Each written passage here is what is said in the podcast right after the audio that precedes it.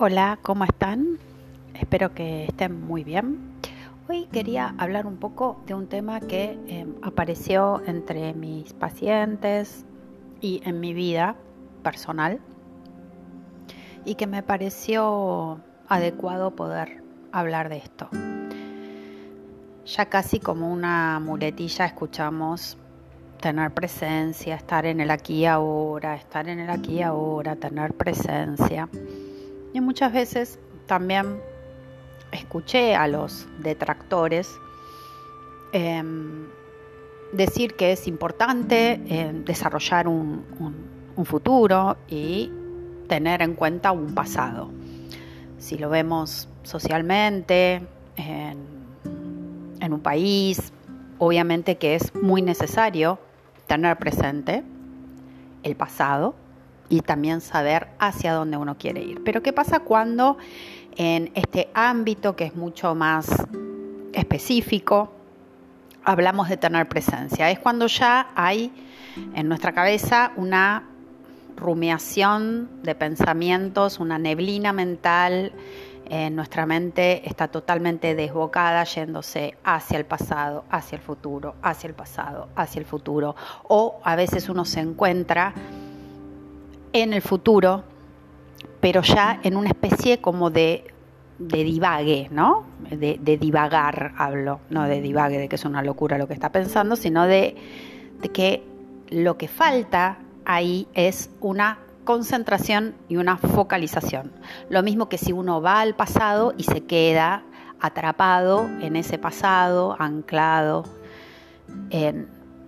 Entonces, uno puede tener presencia, uno puede estar con esta atención plena que propone el mindfulness y viene desde una meditación budista, de que si uno está lavando los platos, está lavando los platos, si uno está caminando, está caminando. En, otro lugar donde, en otro ámbito también donde se puede ver esto, es en las comunicaciones y los vínculos.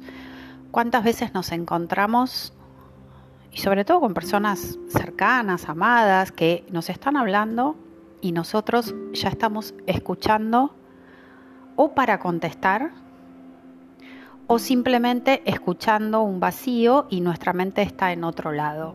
Poder llevar también la atención y la presencia a nuestros vínculos va a hacer que podamos escuchar de una manera más amorosa, más activa, que podamos desteñirlo de todo lo que le vamos trayendo a medida que vamos escuchando. ¿Es difícil? Es difícil, es práctica, es práctica. Entonces, cuando hablamos de aquí ahora, no hablamos de que no se tiene que pensar y desarrollar y proyectar un futuro.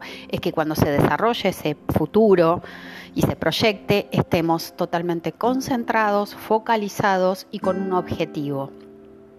Lo mismo que si queremos ir al pasado a obtener experiencia, o sea, vamos a ir a un pasado, vamos a ir a una memoria, pero para sacar experiencia de esto que nos sucedió o que vivimos. Em, entonces ahí ya se empieza a ver un poco más claro qué es estar, ¿no? Acá presentes en lo que estamos haciendo.